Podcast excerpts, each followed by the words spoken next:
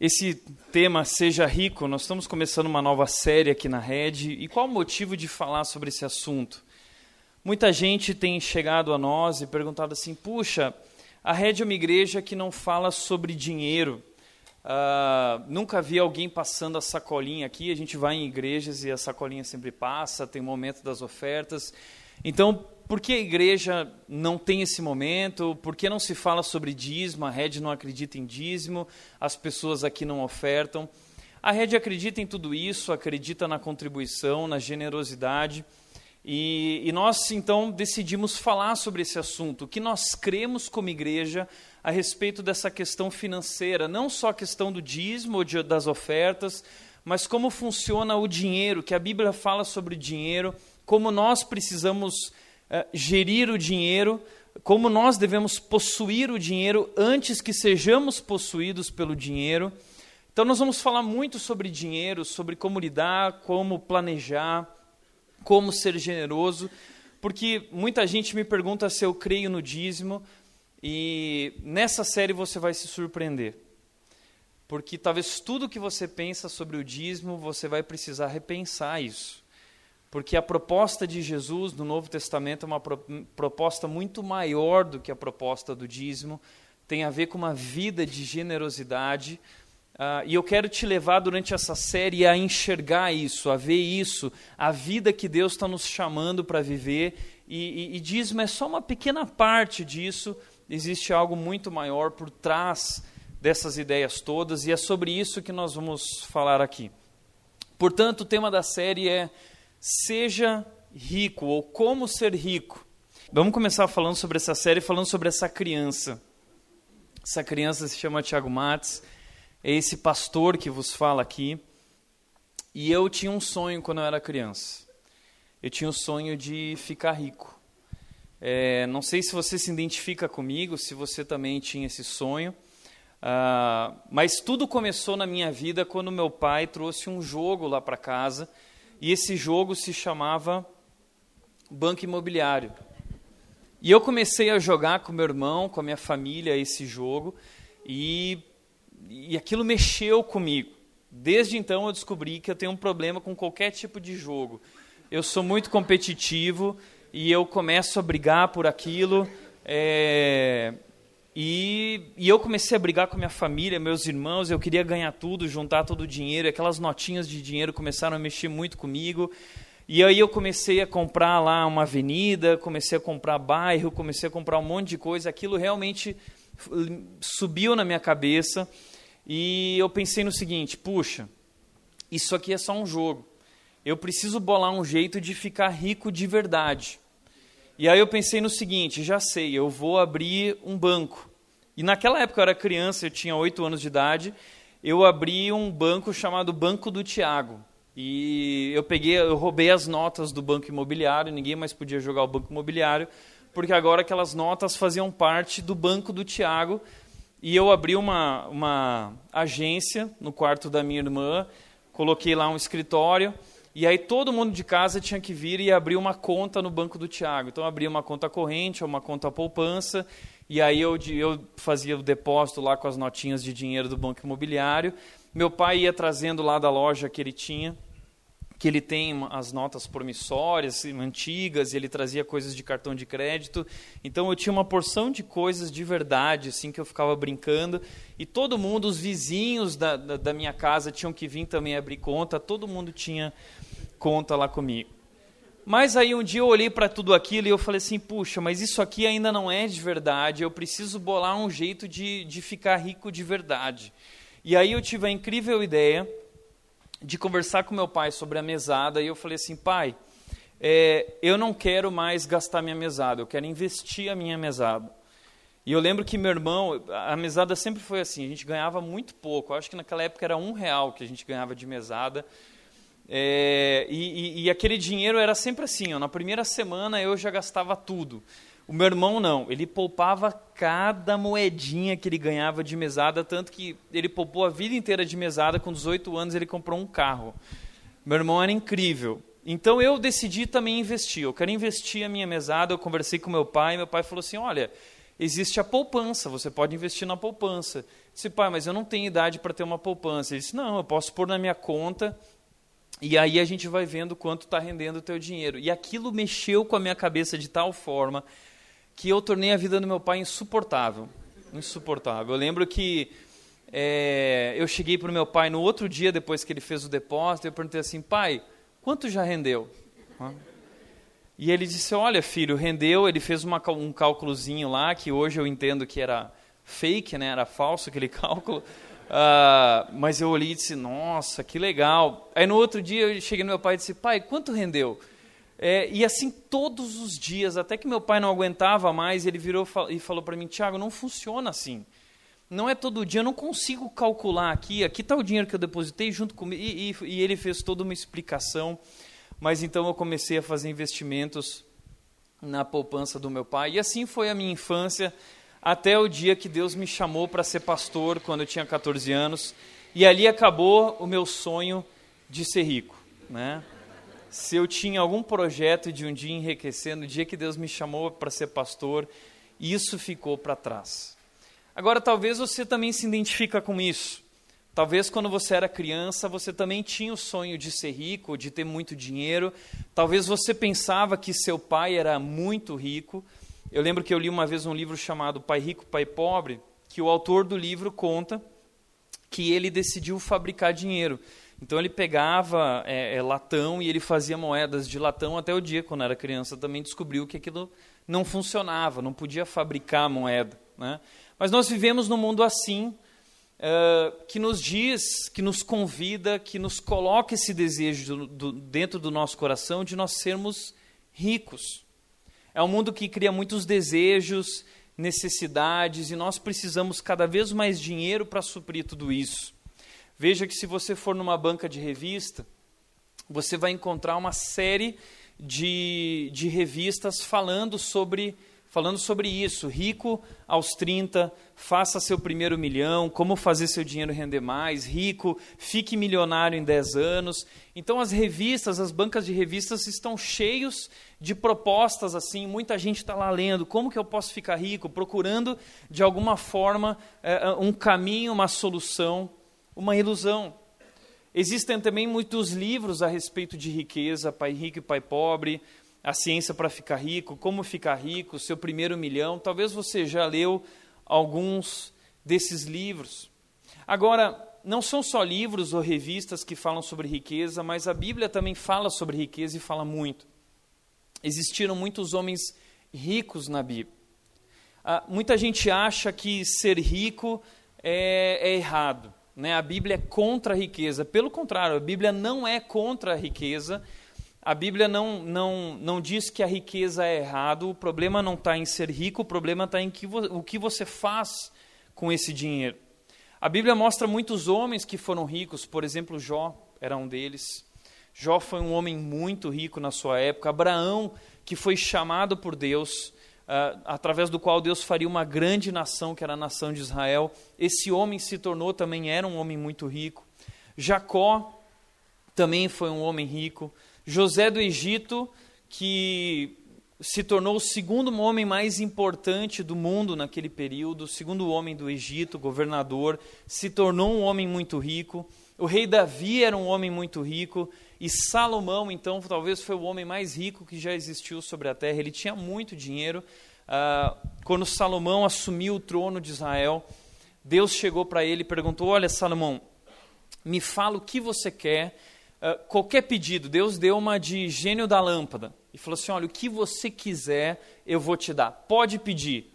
E eu fico me imaginando nesse lugar, né, no lugar de Salomão. Olha, Deus, eu posso pedir qualquer coisa. Eu, sem dúvida, nesse meu desejo infantil de ser rico, eu teria dito: Deus, me dá dinheiro. E Salomão virou para Deus e falou assim: Olha, Deus, sabe o que eu quero? Eu quero sabedoria. Sabedoria. E Deus ficou tão contente com o pedido de Salomão que Deus falou assim: Olha, porque você pediu sabedoria para governar como um líder, como representante do meu povo, eu não somente vou te dar sabedoria, como eu vou te fazer o homem mais rico que já existiu, e eu vou te dar fama. E Salomão então se tornou um homem muito rico. Então a Bíblia apresenta uma, uma porção de pessoas ricas. Só que, ao mesmo tempo, a Bíblia apresenta que existem muitos perigos por trás da riqueza. É por isso que nós precisamos falar aqui na rede sobre dinheiro. Nós não gostamos de comentar sobre esse assunto aqui, mas é impossível. Nós precisamos falar sobre ele, em primeiro lugar, porque o dinheiro é o maior Deus falso ou ídolo que existe. Nietzsche disse que no futuro, nas eras que haviam de vir, uh, o dinheiro seria o maior Deus falso. E ele tinha toda a razão. E, na verdade, muito antes de Nietzsche dizer isso, Jesus já havia dito isso em Mateus capítulo 6, versículo 24, dizendo: Ninguém pode servir a dois senhores, pois odiará um e amará o outro, ou se dedicará a um e desprezará o outro. Vocês não podem servir a Deus e ao dinheiro. E veja que dinheiro aqui é com letra maiúscula, porque Jesus Cristo deu um nome a esse Deus dinheiro, que na Bíblia se chama Mamon. E ele mostra que, que nós temos essa incrível habilidade, nosso coração ele é uma fábrica de ídolos, e o ídolo preferido do nosso coração é o dinheiro. E nós substituímos Deus pelo dinheiro. É o que muitos de nós fazemos sem percebê-lo é uma coisa que acontece de modo invisível, de modo silencioso, e isso vai consumindo a nossa vida, o nosso tempo, os nossos desejos, o nosso coração, sem que nós possamos percebê-lo. Segundo lugar, o dinheiro também é a maior causa de divórcios. Eu trabalhei 11 anos em Vinhedo como pastor da nova geração, mas acompanhei de perto o trabalho do pastor André Fontana com muitos casais e o maior motivo de divórcios na Iba Viva era dinheiro. Era sempre esse o assunto na mesa na hora de tratar o relacionamento com o pastor. Aliás, pesquisas uh, mostram isso, que o dinheiro hoje é o maior causador de divórcios. A nova geração hoje não é só, só o dinheiro, é também o egoísmo, é uma geração muito egoísta. Uh, o dinheiro também é a maior causa de preocupação. Muita gente está estressada, muita gente com diversos tipos de síndromes, porque vivem essa preocupação obsessiva por causa do dinheiro. Vai dar, não vai dar, vou conseguir pagar as contas, não vou conseguir, vou conseguir realizar os maiores sonhos de vida que eu tenho, dá ou não dá, e nós ficamos vivendo essa preocupação por causa do dinheiro. E além de tudo isso, uh, o dinheiro é o segundo assunto mais comentado da Bíblia. Sabia disso? A gente acha que a Bíblia é um livro antigo, um livro nada a ver, mas se você for estudar a Bíblia de fato, de capa a, a, rabo, você vai descobrir que a Bíblia é um livro extremamente atual, um livro extremamente contemporâneo, que nos ensina como viver no meio desse mundo selvagem e desafiador. E a Bíblia coloca como maior desafio da nossa vida, um dos maiores desafios, o dinheiro, as riquezas. Por isso a Bíblia fala mais sobre dinheiro do que fala sobre céu e inferno. A Bíblia fala mais sobre dinheiro do que fala sobre casamento ou sexo. Nós costumamos colocar essas coisas acima, esses assuntos para nós são mais importantes e mais graves. Mas a Bíblia coloca o dinheiro como algo que tem o poder de realmente destruir a nossa vida. a Bíblia, inclusive, fala mais sobre dinheiro do que fala sobre a igreja. Então a Bíblia fala muito sobre dinheiro e traz um alerta a respeito disso. Qual é o alerta? 1 Timóteo, capítulo 6, versículos 9 a 10. Você pode abrir sua Bíblia. Em 1 Timóteo, capítulo 6, versículos 9 a 10, nós vamos descobrir esse alerta.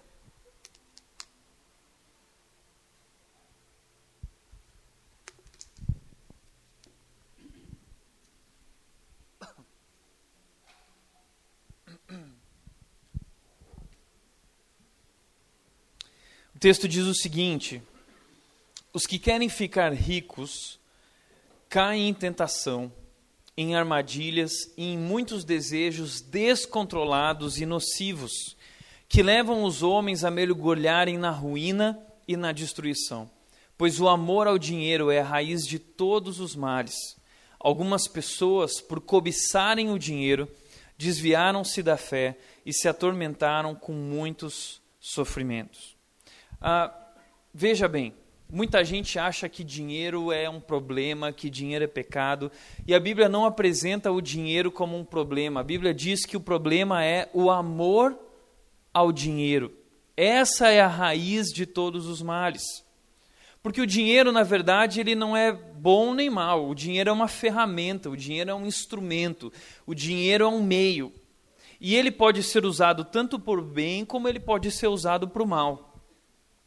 O problema é quando nós passamos a não usar o dinheiro como um instrumento e nós passamos a amar o dinheiro. E o dinheiro não é algo que nós devemos amar. A Bíblia diz que na vida de um cristão, o nosso amor por Cristo precisa estar acima de todas as coisas.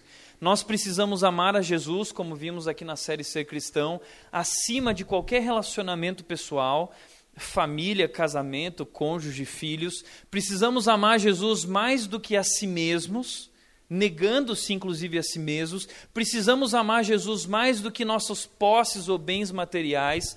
Ou seja, o dinheiro nunca pode estar à frente da nossa relação com Deus. Mas é o que tem acontecido muitas vezes. Santo Agostinho define o pecado como o amor fora de ordem. É quando você ama algo mais do que a Deus. É disso que esse texto está falando. Sobre pessoas que, no trato com o dinheiro, passaram a desenvolver um relacionamento com o dinheiro que deveria ser o seu relacionamento com Deus passam a viver uma confiança no dinheiro que deveria ser a sua confiança em Deus. Passam a buscar e desejar tanto o dinheiro que deveriam buscar e desejar, na verdade, a Deus. E, e essa é a tendência na nossa vida quando nós tratamos com o dinheiro. O dinheiro tem alto poder de idolatria. Por isso, talvez ele é o maior dos deuses falsos que existem. O problema é que quando a gente põe o nosso coração e o nosso amor nele, o texto diz: algumas pessoas, por cobiçarem o dinheiro, desviaram-se da fé e se atormentaram com muitos sofrimentos. Pessoas que entraram no meio dessa onda de desejos descontrolados e nocivos, o consumismo, inúmeros ismos, o hedonismo, tudo isso nos leva na direção do amor ao dinheiro. Por isso, eu quero falar hoje sobre quatro armadilhas da riqueza. Quatro armadilhas da riqueza e como nós devemos lidar com elas. Eu quero te convidar a abrir sua Bíblia, continuar ali em 1 Timóteo, capítulo 6. E nós vamos ler agora o versículo 17 a 19. E o versículo 17 a 19 vai falar sobre essas armadilhas, dizendo o seguinte: Ordene aos que são ricos no presente mundo que não sejam arrogantes, nem ponham sua esperança na incerteza da riqueza, mas em Deus que tudo nos provê ricamente para a nossa satisfação. Ordene-lhes que pratiquem o bem, sejam ricos em boas obras, generosos e prontos a repartir.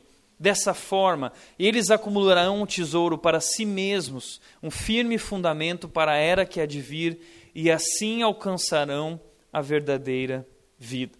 Quatro armadilhas da riqueza em cima desse texto de 1 Timóteo 6, 17 a 19. Primeira armadilha da riqueza é que quanto mais rico você é, menos você se acha rico. O texto diz o seguinte: ordene aos que são ricos no presente mundo. Sabe o que eu acho interessante? Sempre que eu li esse texto na minha Bíblia, eu olhava para ele e pulava. Falava assim: agora não é para mim. Agora é para os ricos. Eu não sou rico, então eu pulava esse texto, não precisava nem ler. E muitas vezes a gente age com esse texto da mesma forma. A gente automaticamente já desliga porque fala assim: ah, eu não sou rico, então isso aqui tem a ver com os ricos. E quando o pastor vai pregar sobre isso, muita gente fica lá pensando assim: isso aí, tem que falar mesmo, que tem um monte de rico nessa igreja. Você já, você já pensou assim? Tem um monte de rico nessa igreja, esses ricos têm que pôr a mão no bolso, Tiago. Esses ricos têm que, entendeu? Posso falar uma coisa para você? A primeira armadilha da riqueza é que ela mascara a riqueza de forma que nós não percebemos, nós nos damos, não nos damos conta de que somos ricos. Eu já falei isso uma vez aqui, falando sobre o pastor Andy Stanley, da igreja North Point, em Atlanta, e ele escreveu um livro chamado Como Ser Rico, no qual muito se apoia a nossa série aqui. E ele disse o seguinte: a grande maioria daqueles que são ricos ainda não se consideram ricos. Pessoas que são ricas não se consideram ricas. E ele compara isso com uma pessoa que tem anorexia. São pessoas que já são magras, mas não conseguem perceber isso. Uma pessoa anorexa é alguém que se olha no espelho e se vê gordo e quer emagrecer cada vez mais e mais. E não percebe, as pessoas olham para ela e dizem: Nossa, mas como ela é magra, mas ela não se percebe magra. Ela quer emagrecer cada vez mais. Então, o problema de um rico é que ele nunca se percebe rico. E a minha pergunta em cima disso é: quanto é necessário para ser rico? Qual é a, a, definição de rico, ou qual é o, o, o limite que define quem é rico e quem é pobre, quem é rico e quem não é? Qual é esse limite? Eu gosto muito uh, da pirâmide de necessidades criada pelo Maslow, e ele fala sobre as necessidades do ser humano. Existem as necessidades primárias e as necessidades secundárias. E ali embaixo, na base da pirâmide, estão as necessidades primárias, as que nós precisamos para sobreviver, senão nós nem conseguiremos sobreviver. E ele fala que a primeira base é a base das necessidades fisiológicas. Nós precisamos de ar, nós precisamos de água, nós precisamos de comida, nós precisamos dormir, nós precisamos de coisas uh, para sobreviver, senão a gente não sobrevive. Só que o que ele diz é o seguinte: sempre que a gente consegue suprir algo, nossas necessidades mais, mais básicas, nós sempre vamos querer mais. Então, assim que você tem água, comida, água, você vai querer mais, você vai querer uh, saciar suas necessidades de segurança, como um lugar para morar, e você vai querer ter bens que vão te ajudar a viver melhor, a encontrar conforto, isso vai te ajudar a descansar melhor, a ter uma vida de segurança. Você não vai viver no meio do mato, não vai viver no meio da praça, você tem um lugar onde viver, então você supre a sua necessidade de segurança. E quando você supre isso, você quer mais. Você quer então agora suprir suas necessidades sociais. Você quer amor, você quer afeto, você quer se relacionar, se comunicar, você quer desenvolver amizades e você precisa desenvolver esse tipo de relação e de vida para ser feliz. Só que quando você supre isso, então você sobe mais um degrau na escala de necessidades e aí você começa a pensar na sua autoestima, uh, você quer conquistar o respeito dos outros, uh, você quer ter confiança para viver, para fazer, para conquistar. Quando você supre isso, que são as necessidades já secundárias, você chega no topo da pirâmide, que é a realização pessoal, né? que é quando você quer ser feliz você quer se encontrar, você quer se descobrir, você quer ser reconhecido. E é isso que nós estamos vivendo hoje aqui no século 21. Nós não temos mais problemas com nossas necessidades fisiológicas, nós não temos mais necessidade, é, é necessidades, problemas com relação ao lugar onde a gente vai viver. Nós temos casa para viver e uma casa cheia de coisas boas. Nós temos hoje televisão, muitas casas têm mais de uma televisão. Nós temos hoje Wi-Fi, né? Uh, aliás, dizem que agora precisa colocar o Wi-Fi aqui embaixo, na base da pirâmide, né? Que nós podemos viver sem comida e água, mas a gente não vive sem Wi-Fi. Né? Uh, nós temos carros, talvez você tenha um carro na sua casa, mais de um carro, uh, geladeira, celulares. Nós temos cada cada pessoa da família hoje tem um celular, um telefone. Uh, nós temos muitas coisas. E, gente, isso é riqueza. A verdade é que hoje nós temos muito mais do que nós precisamos. Muito mais. E nós não nos damos conta disso, porque o mundo, o marketing explora esses desejos, essas necessidades desenfreados, criando ainda mais desejo e tentando inculcar em nossa mente e coração que, que nós precisamos de mais e, e criar necessidade disso. Então dizem: olha, você precisa de um celular melhor, todo ano você tem, tem, que mudar de celular, você tem que ter carro zero, você tem que trocar o carro. Então a indústria automobilística, a cada seis meses, um ano, eles mudam a, a pontinha do farol, eles mudam a pontinha da, da grade do carro ali na frente. Então você já se sente para trás, dizendo: puxa, eu não estou no, no topo. É, é, eu não me sinto realizado pessoalmente porque eu não estou lá com o carro mais fera que foi lançado, porque toda hora tem um carro novo. Então a gente vai se enchendo de desejos, uh, desejos desnecessários, achando que eles são necessários e a gente acaba investindo nossa vida, nosso dinheiro, nossos recursos, nosso tempo, nossos desejos, nosso coração nessas coisas. Veja um exemplo desse carro, Jeep, que foi lançado aqui no Brasil recentemente e, e, eu marquei ali um quadradinho porque a proposta do Jeep, o slogan do Jeep é Make History, ou Faça História. Porque esse não é um carro só para você dirigir. Não. O Jeep é um carro para você fazer história. Se você dirigir esse carro, meu amigo, é, você vai fazer história. Então mostra propaganda, você saindo da cidade, entrando no meio da montanha e passando por lugares de barro, de, de terra, e você cruzando cachoeiras e tudo mais. E aí você chega no topo da montanha, você sai do carro, assim a, a câmera aquela do drone sobe, e aí você está olhando para as montanhas dizendo assim: Eu dominei o mundo com o meu carro, o Jeep. Né? E aí você fala assim: Eu preciso de um Jeep.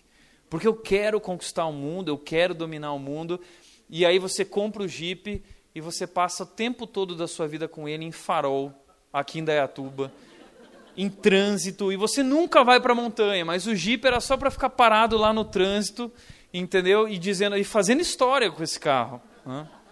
Mas assim funciona. Assim funciona o mundo, o marketing, que ficam cada vez explorando mais os nossos desejos. E nós consumimos coisas que não precisamos. E a gente acha que não é rico porque não tem tudo isso. Mas a verdade é que o que nós temos já é muito mais do que nós precisamos. Nós somos ricos. Deixa eu te dar um exemplo disso. Eu já falei sobre isso aqui, mas eu descobri na internet essa lista global das pessoas ricas. E se você quer descobrir qual é o seu número na escala da riqueza, em que número você está no mundo. Você pode entrar nesse site, não entra agora, que agora é a mensagem aqui, mas pode marcar, tira uma fotinha e depois você entra lá. Mas eu fiz alguns testes de salários para ver qual seria a nossa posição. Então, por exemplo, pasme, uma pessoa que ganha 10 mil reais por mês ou mais está entre os 4% mais ricos do mundo. Se você ganha 10 mil reais ou mais, sua família, você, sua esposa, o filho, se vocês têm uma renda de 10 mil reais ou mais, você já está entre os 4% mais ricos do mundo. Incrível isso. Talvez você olhe para isso e diz assim, nossa, Tiago, 10 mil reais para mim é tá louco, isso aí está longe do que eu ganho, então eu não sou rico mesmo. Mas eu continuei fazendo alguns cálculos e eu coloquei lá quem ganha dois mil reais por mês está entre os 10% mais ricos do mundo. Se você ganha dois mil reais, sua família inteira ganha dois mil reais por mês, você está entre os 10% mais ricos do mundo. Talvez você diz, não, mas eu não ganho 10 mil reais, eu sou estagiário, Tiago, imagina. Se você ganha mil reais por mês, você está entre os 20% mais ricos do mundo.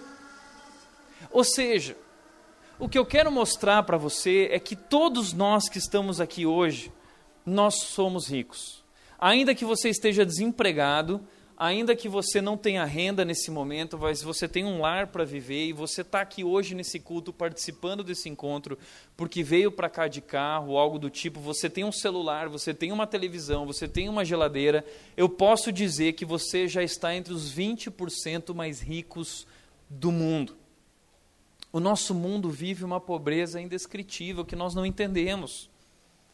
Semana que vem eu vou apresentar para vocês um casal venezuelano e esse casal, eles vêm de uma igreja que é parceira da North Point, lá na Venezuela. A igreja tem 8 mil membros.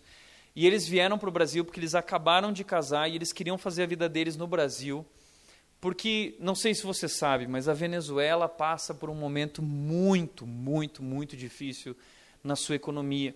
E eles vieram para o Brasil procurando uma igreja como a North Point, descobriram a rede e nós já tivemos uma conversa. Eles são um casal muito legal. Ela é médica, ele é, um, é formado em, em, comércio exterior. E eles me contaram, né, nesse jantar que nós tivemos, a respeito uh, da realidade na, na Venezuela. Eles falaram assim: Tiago, se você for passar férias na Venezuela e você levar 100 dólares, você é rico. Você é muito rico. As pessoas lá precisam trabalhar durante anos para conseguir comprar uma máquina de lavar. Então eles chegaram e falaram assim: Tiago, tudo isso que nós estamos vendo aqui no Brasil, isso é riqueza. A gente está tá de boca aberta, Tiago.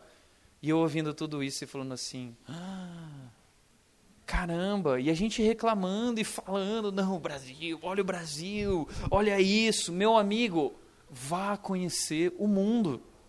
Vá conhecer a realidade que você vive. Nós temos muito, muito, muito mais do que nós precisamos. Nós somos ricos, você é rico. Sabe por que nós não reconhecemos isso?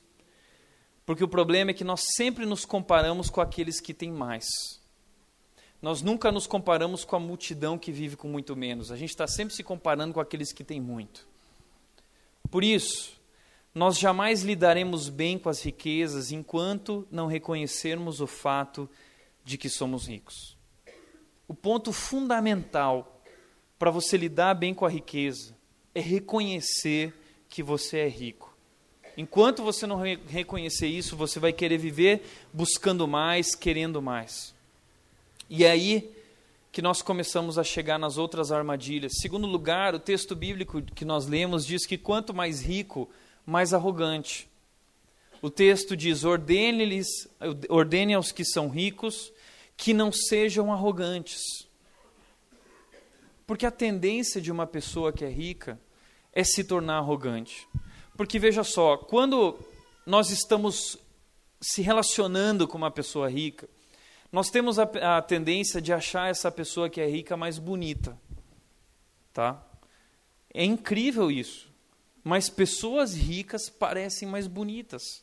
É um efeito assim sobrenatural. É tipo o que acontece aqui na frente com a equipe de louvor. Eu vou dar um exemplo, tá? O Mateus que está dirigindo o louvor aqui. Nunca nenhuma menina quis saber do Mateus. Eu vou falar a verdade. Eu falo a verdade. Mas, meu amigo, no dia que o Mateus pisou os pés aqui, o cara se tornou maravilhoso. Maravilhoso.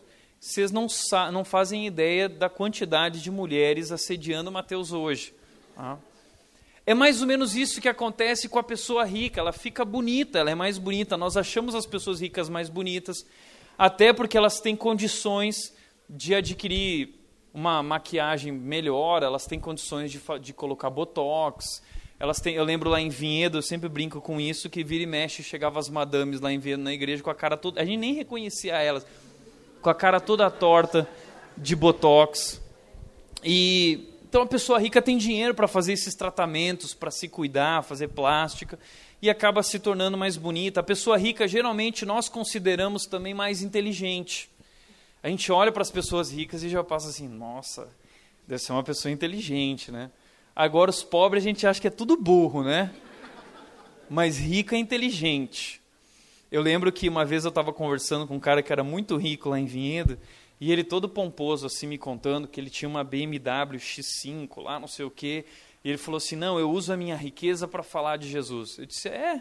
Ele falou assim: É, porque uh, eu, eu, eu, gosto de entregar folheto de Jesus para as pessoas. Ele falava assim, né? Então se eu saísse de um Fusca e eu entregasse um folheto, ninguém ia querer ler o folheto e jogar no chão. Mas quando eu saio da minha BMW X5 e eu entrego o folheto, as pessoas olham para aquele folheto assim: Nossa, eu quero esse Jesus também. É? Também quero esse Jesus. Então as pessoas acham, as pessoas ricas mais inteligentes, acham as pessoas ricas também mais competentes. São mais competentes que os outros nós costumamos dedicar mais atenção, uh, nós costumamos dar mais respeito para as pessoas que são ricas do que as pessoas que são pobres. E a pessoa que é rica, ela percebe isso e ela mesma também começa a achar isso. Ela começa a falar: puxa, eu realmente sou bonito, eu realmente sou inteligente, eu sou competente. E a pessoa começa a se achar. E começa a se tornar uma pessoa, como a Bíblia diz, arrogante. Então, uma das armadilhas da riqueza é a arrogância. Existe um perigo muito grande por trás disso, que é o seguinte: é que a pessoa se move da Cristo-suficiência para a autossuficiência. A pessoa acha que não precisa mais de Deus, a pessoa acha que não precisa mais de Jesus, que agora ela consegue é, tocar a sua vida, que ela tem poder e, e, e o que precisar para fazer o que ela quer para ser feliz. Então ela começa a confiar mais em si mesma do que em Deus. Esse é o problema da arrogância. Quando você acha que você consegue, que você é capaz, e você não precisa de Jesus. Eu consigo. Não, porque eu trabalho, eu sou inteligente, porque eu sou mais bonito, porque eu sou competente, eu consigo. E você vai no seu próprio braço. Isso é orgulho, isso é arrogância.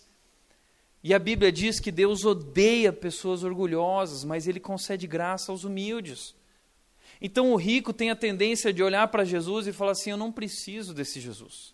O rico tem a tendência de olhar para Deus e falar assim: Eu não preciso de Deus, eu sou Deus. Eu controlo a minha vida. Por que eu vou precisar de alguém para controlar a minha vida? Eu tenho dinheiro para fazer o que eu quiser. É por isso que a Bíblia disse que é muito difícil um rico entrar no reino dos céus.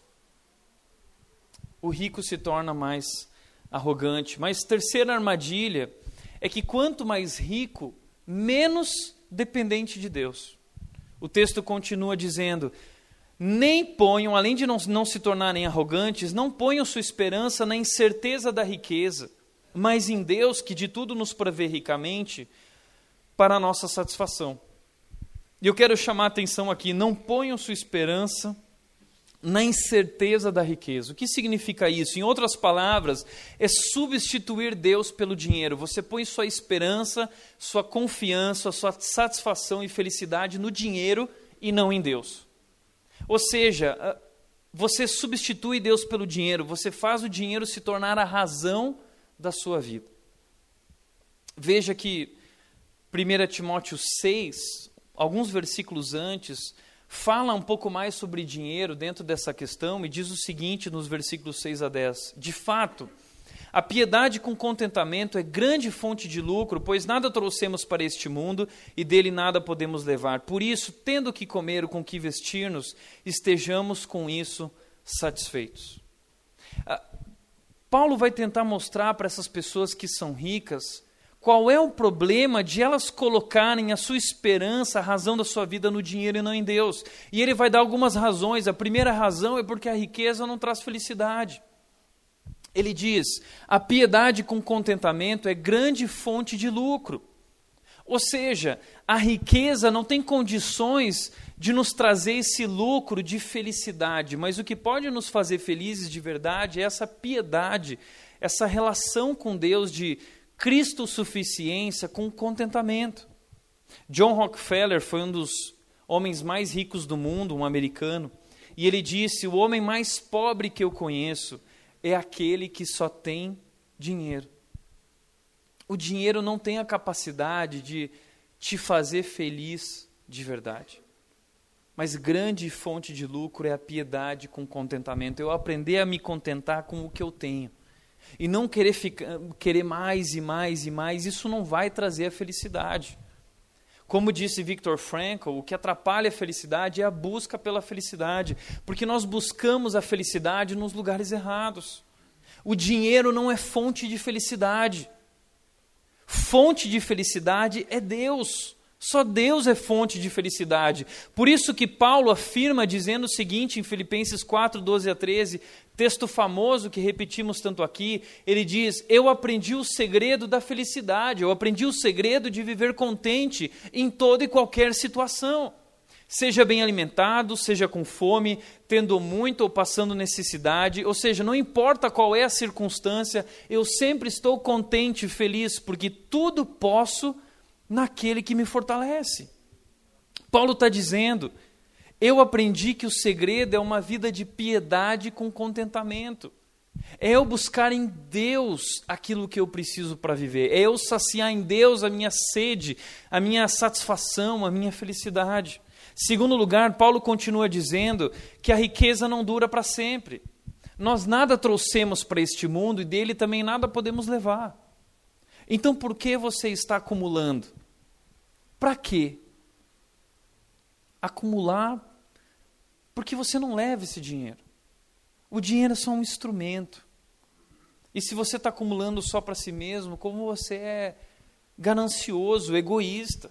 Você não vai levar esse dinheiro, a riqueza não dura para sempre. Em terceiro lugar, Paulo diz: a riqueza nos faz esquecer o que é essencial. O texto diz: tendo o que comer e com o que vestir-nos, estejamos com isso satisfeitos, estejamos com isso felizes. Gente, fala sério, nós temos muito mais do que comer.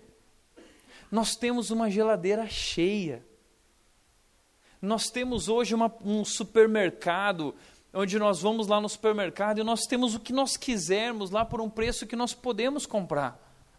Nós temos muito mais para se vestir do que nós precisamos.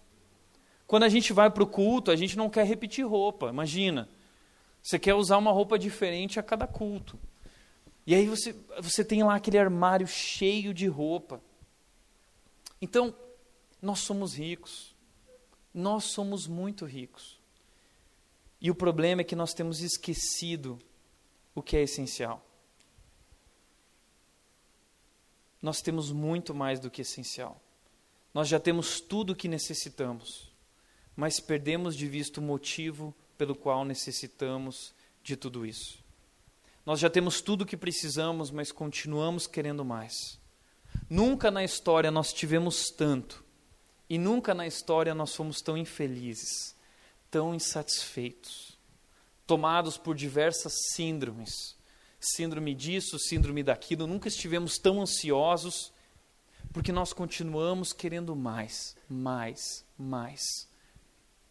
E o quanto é suficiente para ser rico? Só um pouco mais. E a gente vive essa ilusão de que não, se eu recebesse 30% a mais, um aumento de 30%, sobraria e eu conseguiria viver. E na prática, o que acontece, as pesquisas mostram isso, é que se você recebe um aumento de 30%, você logo já compromete aquele aumento com o financiamento, com a compra disso, com a compra parcelada daquilo, e daqui a pouco você começa a viver já com mais e falta de novo. Então a questão não é quanto você ganha, a questão é o que você faz com esse dinheiro. Como você administra esse dinheiro. Nós temos muito mais com o essencial e nós continuamos querendo mais. Por isso a Bíblia diz em Provérbios 15, 16: é melhor ter pouco com o temor do Senhor do que grande riqueza com inquietação. Como diz o texto bíblico, muitas pessoas que foram em busca da riqueza acabaram trazendo para si uma série de males e problemas nocivos para a sua vida.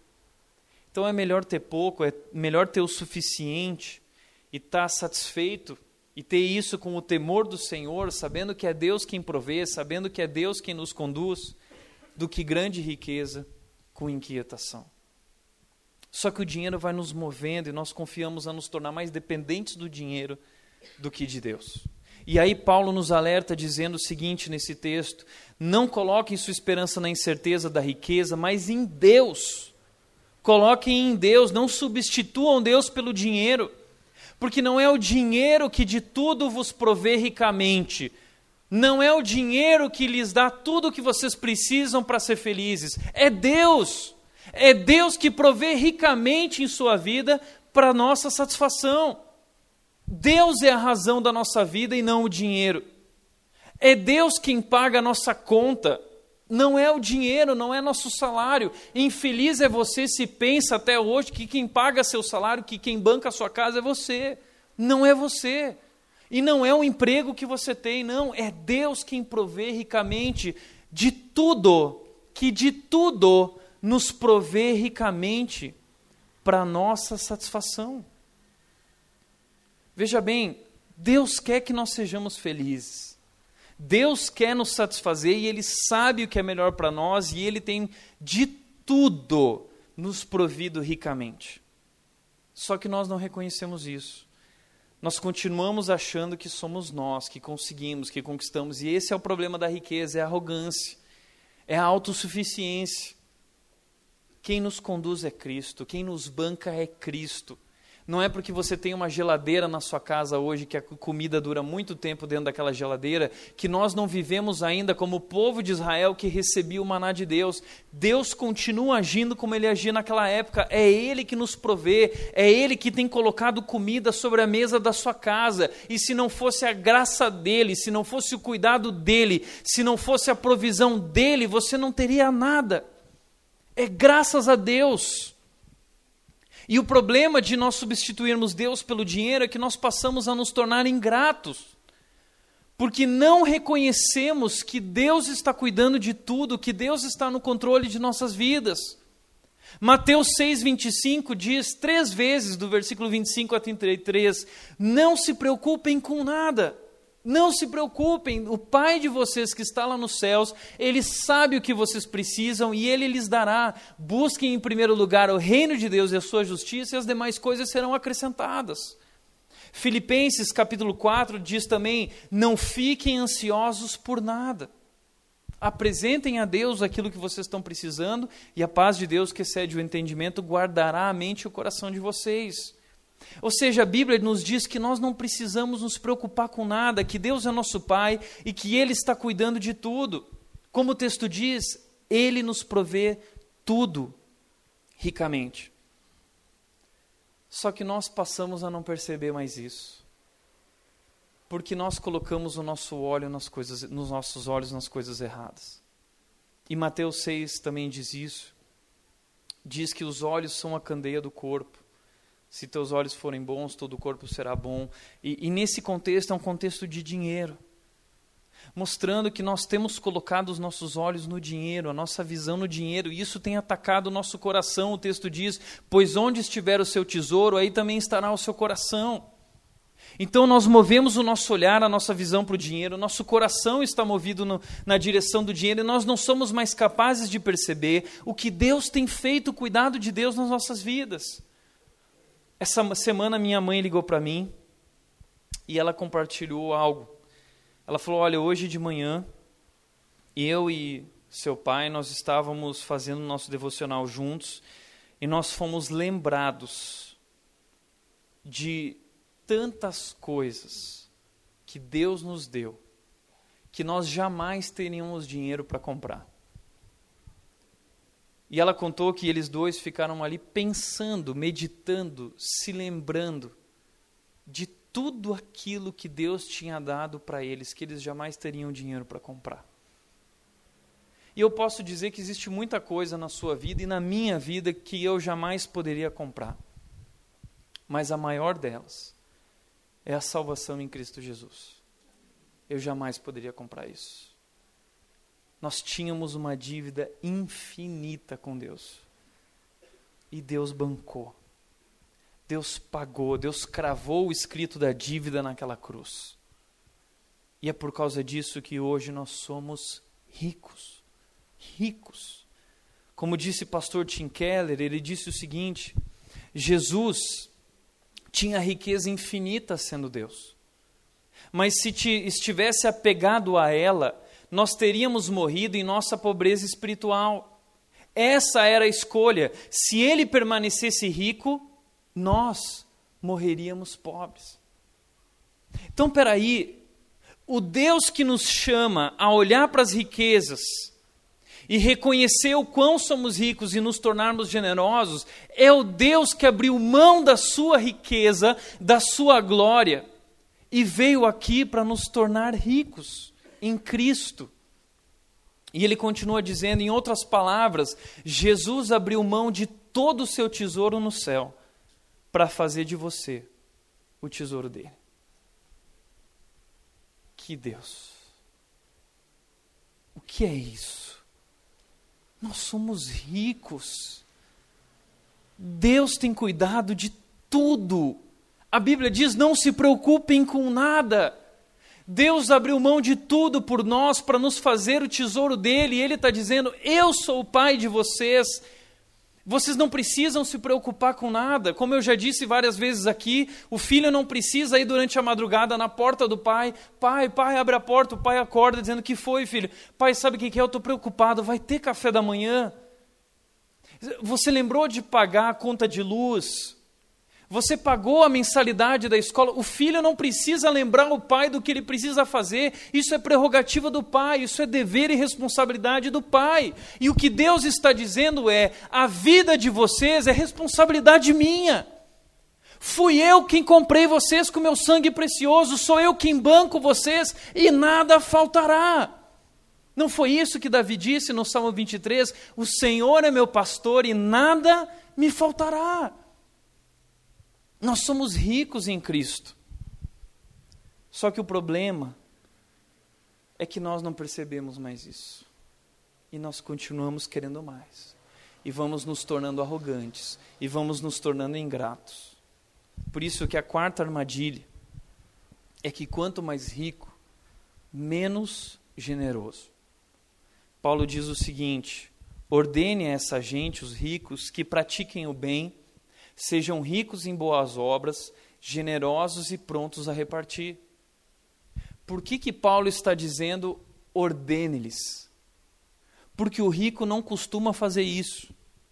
A prática do rico não é contribuir, não é ser generoso, porque ele se torna tão ganancioso que ele acha que tudo que ele tem é para o consumo dele e ele não quer perder isso jamais. Pastor Andy Stanley, ele diz o seguinte nesse livro como ser rico, ele diz: pesquisas apontam que quanto mais rica uma pessoa, menos generosa ela se torna. Você já parou para pensar nisso? Quanto mais rica uma pessoa, menos generosa ela se torna. Por exemplo, quem tem pouco, ao contribuir com pouco, considera pouco, por isso se sacrifica. Deixa eu explicar isso. Pensa no seguinte: Vamos imaginar uma igreja uh, que está passando por um momento difícil e faz um desafio para os seus membros, dizendo o seguinte: olha, nós estamos precisando de ajuda, de contribuições. E aí lá tem uma senhora pobre, uma senhora que ganha muito pouco, ganha mil reais, e tem um empresário que ganha 50 mil reais nessa igreja. E aí esse empresário vai lá e ele coloca lá é, 3 mil reais na caixa de ofertas da igreja. E a senhorinha que ganha mil reais, ela vai lá e põe 150 reais. E aí a gente olha para isso e fala assim: nossa, que oferta pomposa, que grande oferta esse rico deu. E a gente olha para a oferta da senhorinha e diz: ah, só 150 reais. Só que, na verdade, a oferta da senhorinha foi muito maior e muito mais sacrificial do que a oferta do rico. Porque o rico, se você for calcular, ele não deu nem 10% do que ele ganha. Mas essa senhorinha, ela deu 15% do que ela ganha. Ou seja, em proporção, essa senhora deu muito mais. Então, o que acontece com os ricos é que eles dão grandes quantias, mas não são quantias sacrificiais, quanto a que os pobres muitas vezes estão fazendo. Às vezes a gente ouve notícias, Bill Gates doou 2 milhões para a instituição tal. Que a gente pensa assim, nossa, uau! Gente, o que é 2 milhões para quem ganha 20 bilhões? Não é nem 1%. Nem 1%. Então, quem tem pouco, ao contribuir com pouco, considera pouco, fala assim, puxa, mas 100 reais é tão pouco, então eu vou dar um pouquinho mais, eu vou dar 150 reais. E essas pessoas acabam se sacrificando por isso. Agora, quem tem muito, ao contribuir com muito, acha isso muito. Então o cara vai fazer o cheque lá, 5 mil reais, fala assim, não, mas 5 mil reais é muito dinheiro, essa igreja não precisa de tudo isso. Acaba, é, é muito menos. E essa é a tendência na vida do rico. O rico vai se tornando menos generoso. Agora pergunta: você já pensou o que aconteceria se os ricos tivessem a mesma atitude que os pobres, que os mais simples?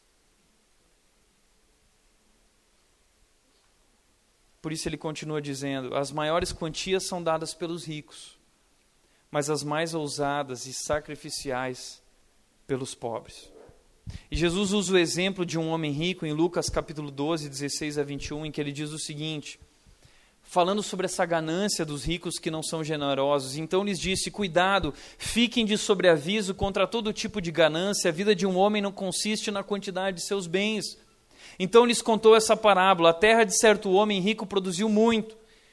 O produto dele vendeu mais do que ele esperava. E ele pensou consigo mesmo: O que vou fazer?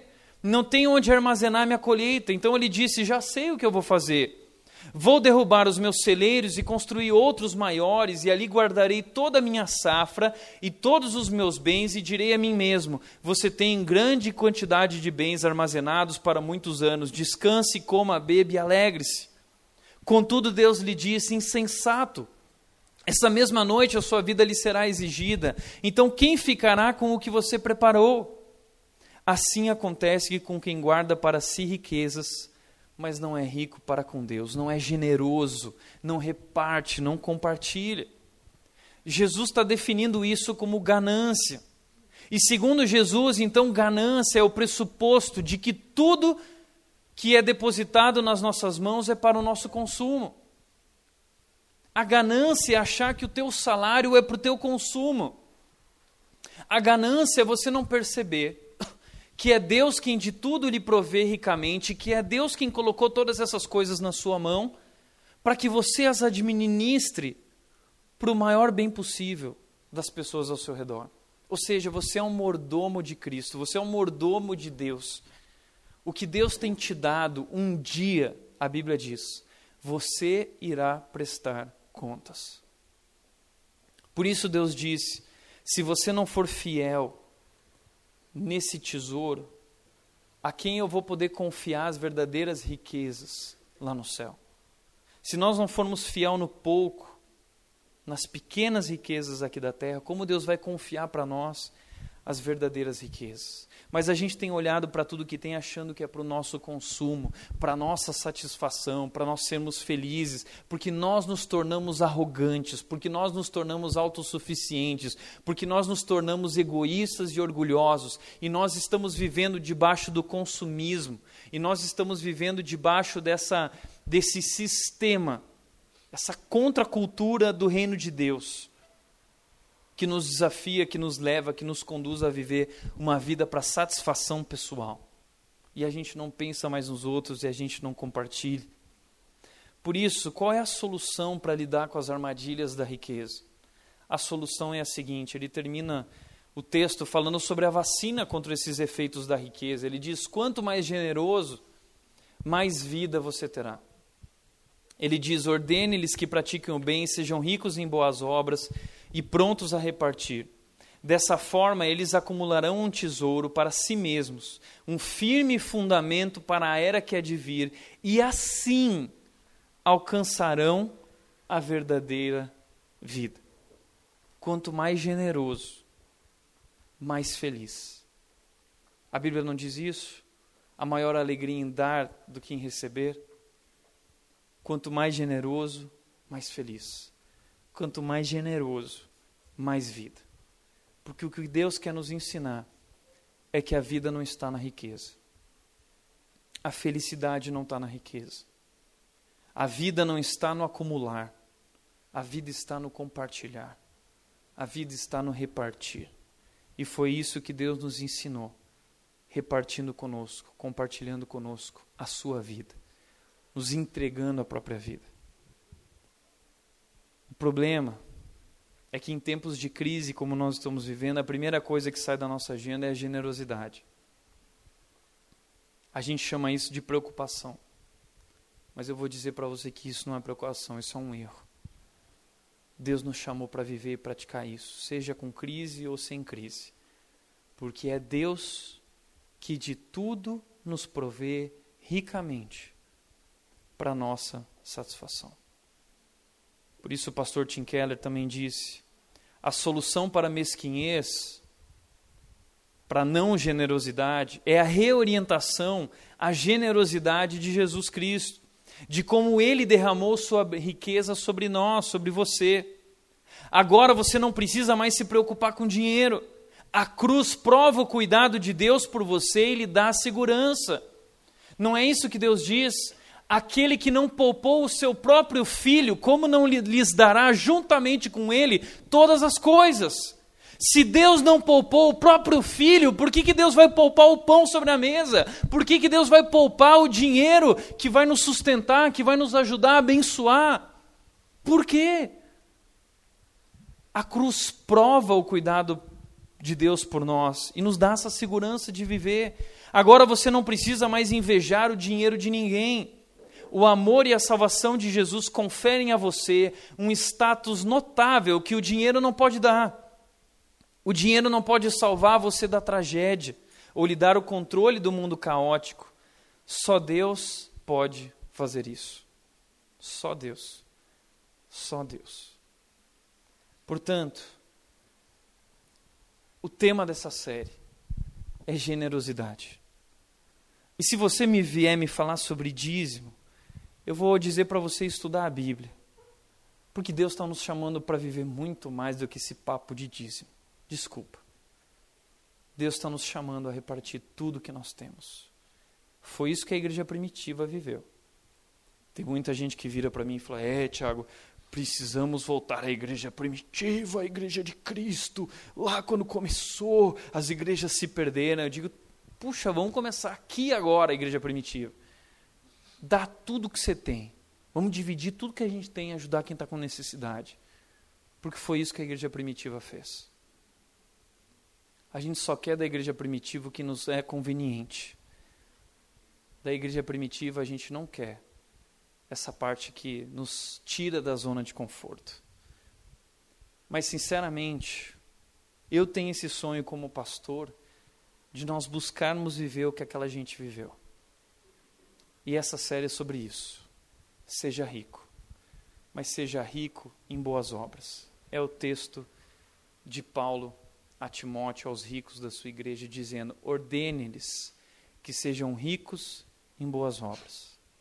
E durante esse mês e o mês de junho, nós vamos trabalhar diversas campanhas aqui para que nós possamos ser ricos em boas obras.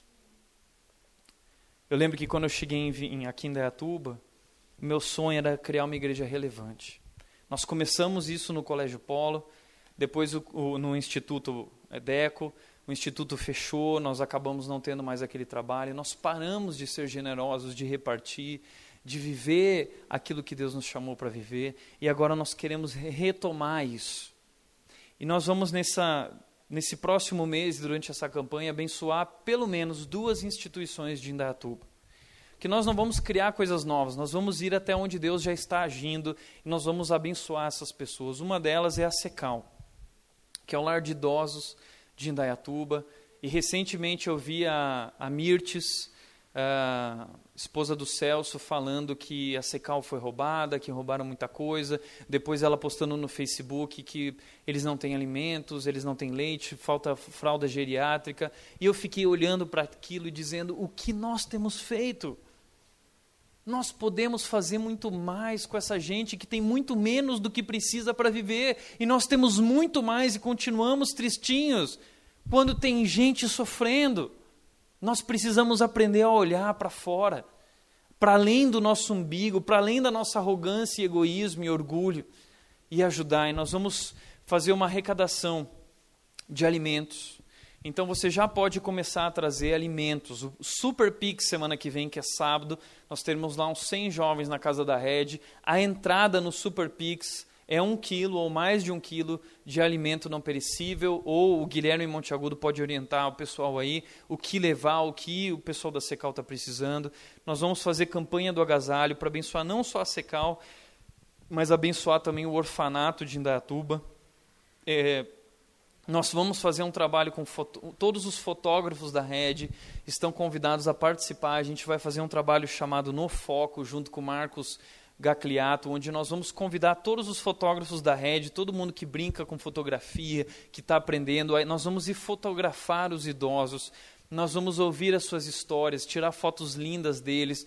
Nós vamos fazer uma série de coisas durante esse tempo, uma série de campanhas e de movimentos para nos mover dessa autossuficiência por uma vida de Cristo suficiência, por uma vida de repartir, por uma vida de generosidade. Nós vamos dedicar alimentos, nós vamos repartir nossas roupas e nós vamos dedicar nosso tempo, nós vamos trabalhar com eles, nós vamos ouvi-los, nós vamos abraçá-los, nós vamos amá-los. Quanto mais generoso, mais vida. Essa é a mensagem de Jesus. Amém? Por isso, para refletir e praticar, em primeiro lugar, você consegue enxergar o quão rico é em todos os sentidos? Você consegue. Não só no sentido material, dinheiro, riqueza, mas o quão rico você é espiritualmente, porque o Deus do universo, o Deus soberano, o Deus criador, deu a vida por você e derramou sobre a sua vida, Paulo diz, toda espécie de bênçãos. Deus derramou sobre nossas vidas todos os tipos de bênçãos. E Ele é o Deus que nos provê de tudo ricamente. Você entende o quão rico é? Segundo lugar, você compreende que tudo que tem foi dado por Deus e um dia você irá prestar contas disso. O dinheiro que você tem não é seu. As riquezas, o lucro que você tem não é seu. O carro que você veio hoje para a igreja, ele não é seu. Aliás, nada é seu. Tudo é de Deus, inclusive os filhos que Deus nos dá são dele e um dia voltam para ele. Tudo que temos foi dado por Deus. E como você tem lidado com isso? O seu emprego, a sua carreira, os seus estudos, a sua faculdade, são oportunidades que Deus está provendo na sua vida. O que você tem feito com isso? Um dia você irá prestar contas disso. Terceiro lugar, você é um acumulador, você está acumulando ou você está compartilhando? Você tem compartilhado. Desculpa, gente, 10% é para os fracos, 10% não é nada. Deus nos chamou a viver muito mais do que 10%. Muito mais. E eu vou mostrar isso nos próximos domingos. Você precisa comprar mais ou precisa doar mais? Pense nisso, na maneira como você tem administrado a sua vida financeira. Que eu quero é que nós, como igreja, possamos pensar sobre o quão generosos temos sido na administração dos nossos bens e dos nossos recursos. Não tem problema ser rico. A questão é como nós temos lidado com as nossas riquezas. Nós podemos fazer mais. E nós vamos fazer mais para a glória de Deus. Amém? Feche os teus olhos.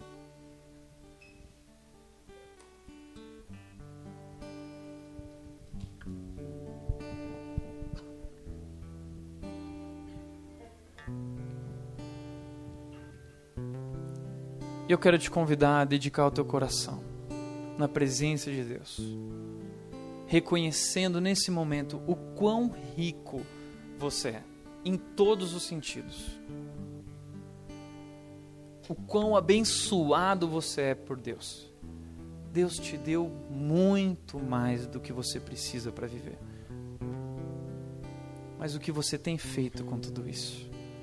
É só para você? Quero te convidar a aceitar um desafio, assumir um compromisso de participar dessa série toda e sobre tudo aquilo que nós vamos falar e trazer. Porque eu posso garantir para você que isso é muito mais do que assistencialismo. Na verdade, o que nós vamos falar aqui é sobre vida. A vida está em dar, a vida está em compartilhar, a vida está em repartir, a vida está no se doar, no se entregar, no morrer para si mesmo, para que outros vivam do abrir mão do meu desejo para suprir o desejo, a necessidade de outros. E nessa série, nós vamos descobrir essa felicidade, essa satisfação de ser rico, se doando, se entregando, repartindo. Assuma esse compromisso no seu coração, dizendo: Deus, trabalha no meu coração, me ajuda a administrar meu dinheiro, minhas riquezas e tudo que o Senhor me deu, de forma que eu possa abençoar aqueles que precisam. Esse é meu compromisso.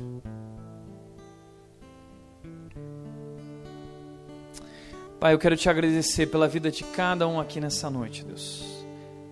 Te agradecer de forma especial, porque somos tão ricos. Nós temos tanto, Deus, e nós nem percebemos. Nós sempre queremos mais e mais e mais. E nós estamos tão doentes por causa disso, Deus, e não percebemos.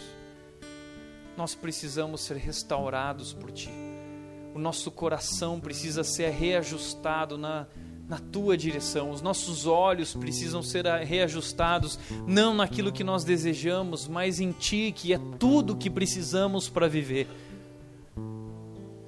Por isso, durante esse tempo, durante essa série, Deus, transforma as nossas vidas, transforma nossa vida financeira, transforma a nossa maneira de olhar para o mundo e para o nosso dinheiro, para os nossos recursos, para as nossas posses e bens materiais. Transforma, Deus, a nossa forma de olhar para a família, para a carreira. Transforma, Deus, nossa igreja, para que nós possamos transformar nossa cidade, nossa região, para que nós possamos ser sal e luz do mundo, para que não estejamos mais escondidos aqui, Deus, nesse canto da cidade, mas que essa cidade possa conhecer a luz que vem de Ti que salva, que cura, que restaura. Nós queremos compartilhar o Teu amor. Deus nos usa, nos levanta, Deus.